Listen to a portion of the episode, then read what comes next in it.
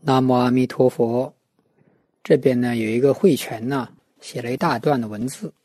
这一大段文字让人看完之后呢，真的是颇生感触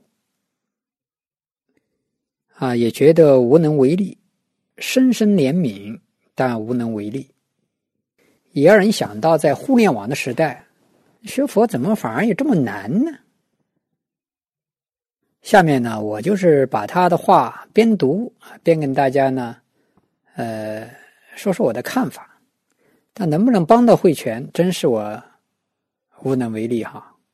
他这么说的：“师傅，我念佛念不下去，读经读不下去，拜佛也感觉头晕无力，看书也没有耐心。你看上来就说了这四个四句话。”你念佛念不下，读经读不下，拜佛也拜不了，看书也不行，那你还怎么办？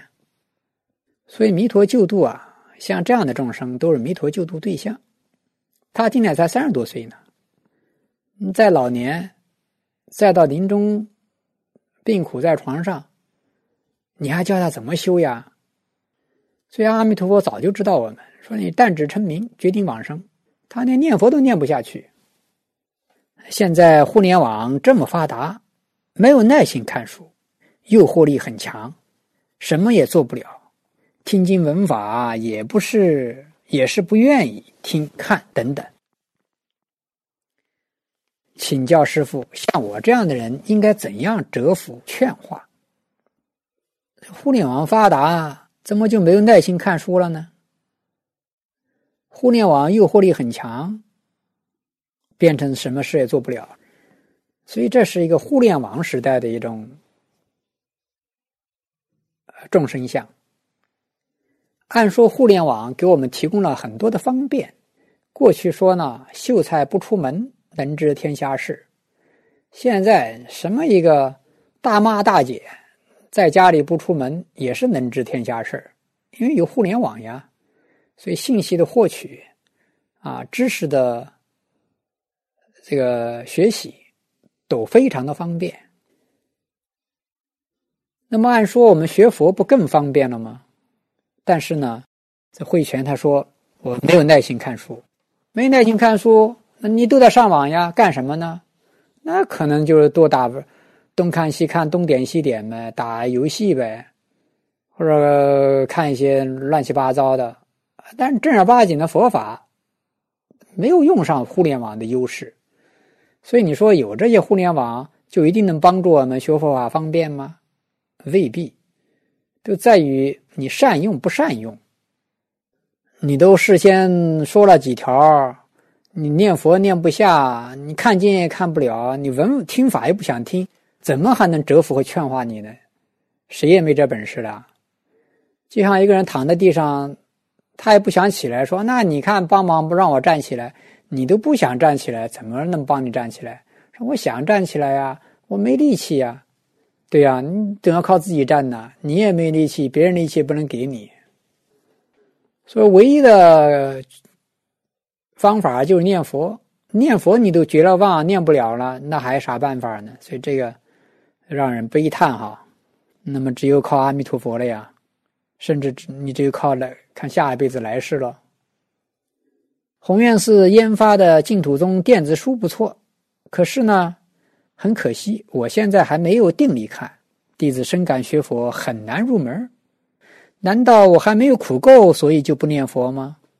哎，这个他倒是有点觉悟啊，慧泉呐，我看你就是没苦够，因为念佛有时候就求生本能，不要在那种烦恼的习气里边一直往下沉堕。念佛是很简单事，张嘴就念，也不是说要求你一定要达到什么功夫，一天要念多少万遍。你自己多少尽力，总之养成念佛习惯，摆个念佛机放你床头边边念边听。当然，我这样讲可能也超过了你目前的状况哈。你也知道，弘源寺净土宗这大家编了这么多电子书，花了好多人力啊财力，都是给大家学佛方便的。啊，你又没有定力，你看佛法的书就没有定力，看世间那些时间、金钱都能花上，这啊，看不是没有定力，还是没有心力，心不在这方面。你觉得苦了要死了，有心了，什么力量，你多少就能激发出来。弟子现在还没有定力在网上学佛，比如看净土宗电子书啦，看公众号里边法师们的开示啊。因为目前的水平还很低，他说他水平怎么低呢？不能测控，被手机控制。哎呀，这这是我听到一个人自己说的，自己不能控制自己，被手机控制住了。看纸质的书，估计也是沉不下心来看。我很茫然。世间出世间一无所有，我也是世间出世间一无所有。不过有一句南无阿弥陀佛，有了南无阿弥陀佛呢，啊，就不茫然了。年纪轻轻，身体不幸，又有了疾病，哎，到底怎么办？生存都成了问题。在家啃老，父母他们也都比较嫌弃我，经常训斥我，特别是我的父亲。他总是对我发火，我总是在心里骂他，我诅咒他早一点死了算了。他总是惹我生气，我感觉都快要成为废物了。说你这种状况，对啊，你自己也嫌弃，那父母当然也是父母的心就这样。你爸爸他的心里能好受吗？看你长这么大，人家儿孙都那么杰出，我来养你一个。我什么时候是尽头啊？他能不生气？他能不发脾气吗？他一发脾气，你心中也不乐意，然后又诅咒！这些原因呢？你看看，我们还是要这个自强起来。你不然这个都是没有尽头。你嘴上不敢骂，因为你在家里啃老呀，父母这么大年纪还要养你啊，你你没有做出贡献呢。当然，嘴上不骂。心里还骂，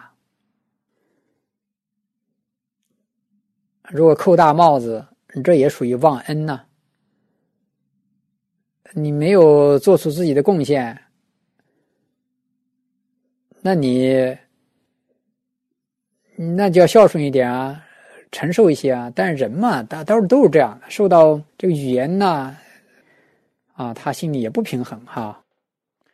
我今年呢还是三十一岁。多好的年龄，正值青壮年，就这样自己感觉也非常的窝囊。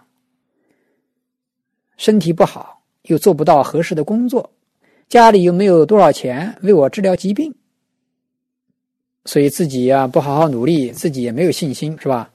你当然感觉窝囊了，比也比不过别人，还要受气被挨骂。你说父母还要养育你，还要帮你治病，还要看你脸色，心里边还要是。还受你心里边诅咒，这你这父母也够倒霉的。那遇到你也倒霉，他们也倒霉，我也倒霉。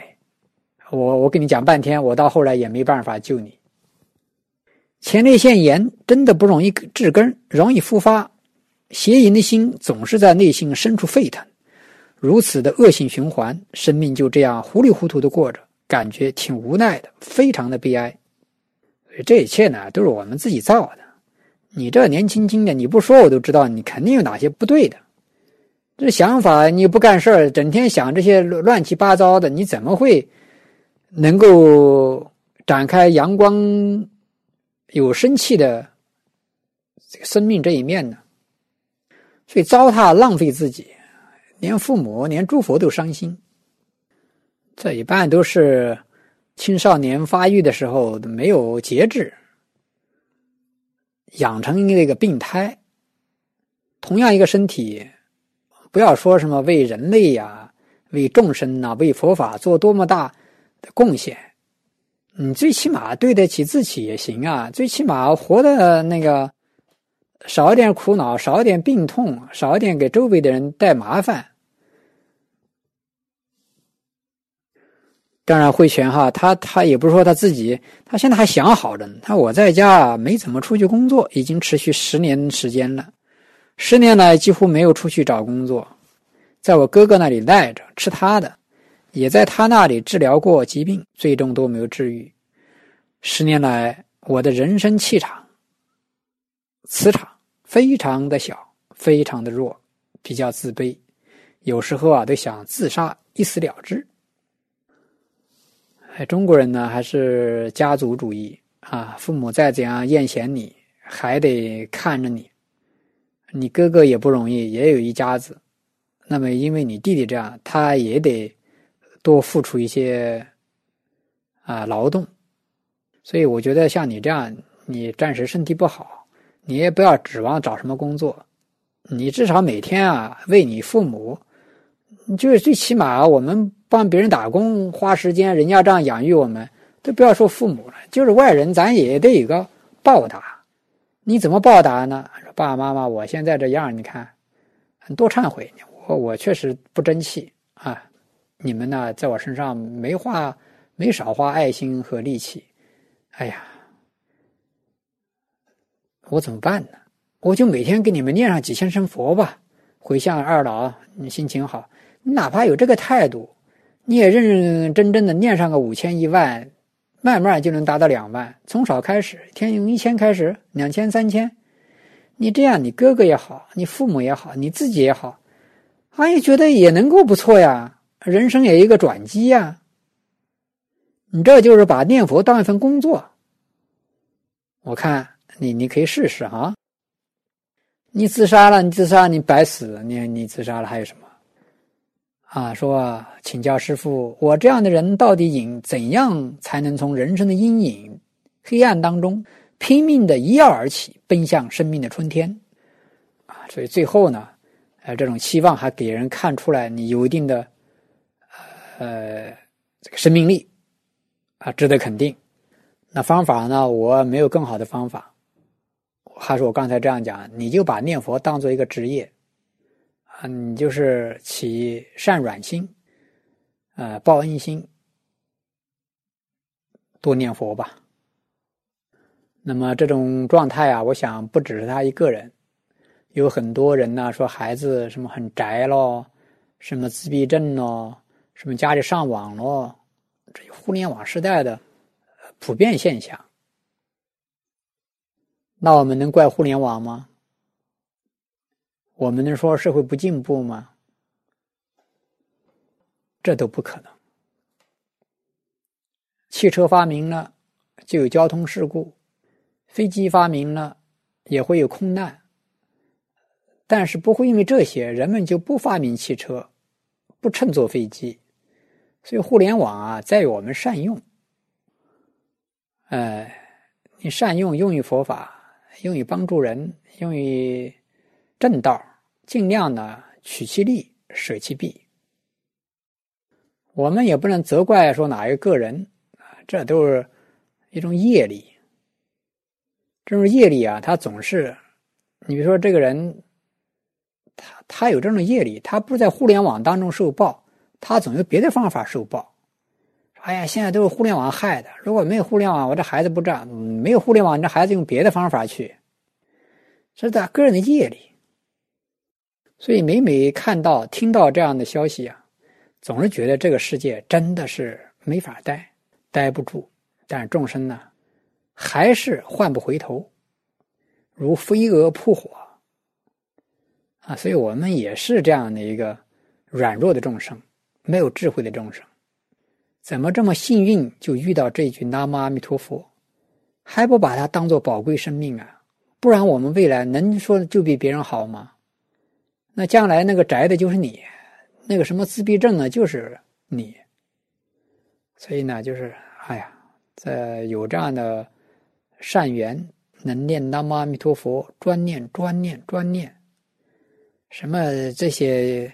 呃，理论人家这样的说那样的说啊，都听都懒得听，变也懒得变，如人饮水啊，冷暖自知，啊，个人修个人的，你觉得哪种好？